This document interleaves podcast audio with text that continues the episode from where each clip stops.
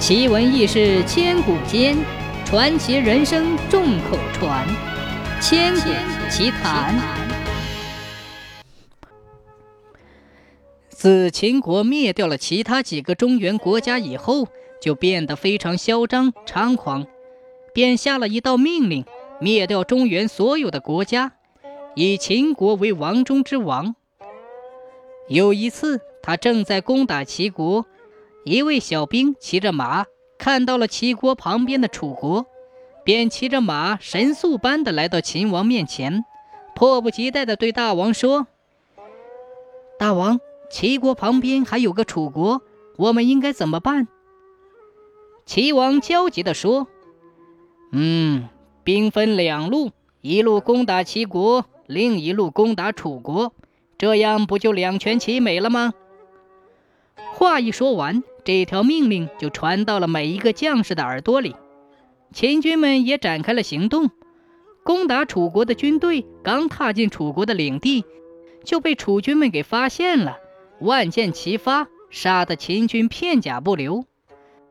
而攻打齐国的队伍本来加上攻打楚国的军队，就可以把齐国一举歼灭，现在非要兵分两路，气势和兵力都少了一半。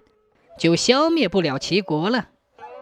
齐军们看到秦兵按兵不动，便下令反攻，把秦兵打得落荒而逃。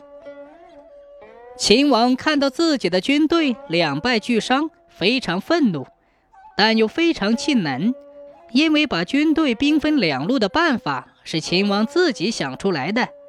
秦王对军师们说：“嗯，各路军师现在有什么办法？”一位身经百战的军师说：“大王，我们可以到两国编造谎言，让两国交战。等到两败俱伤时，这时候秦军们可以坐收渔翁之利，把两国都消灭掉。”秦王一听，好计策，于是一声令下，秦兵便把自己化妆成平民，混进两国，到一些民众面前编造谎言。一传十，十传百，终于有一天传到了两位国君的耳朵里。他们都在想：“哎呀，竟敢羞辱我们国家，岂有此理！明天一定要找他算算账。”第二天，齐国军队早早的来到了楚国的城下，他们已经等候多时。楚王也正准备带兵出发，看见城门下的齐军，高兴地说：“哈哈！”敌人自己送上门来了。话一说完，楚国便万箭齐发，把齐国杀得片甲不留。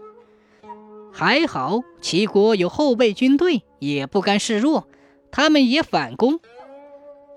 就在两国打得不可开交的时候，秦兵不费一兵一卒，就把齐国和楚国一举歼灭了。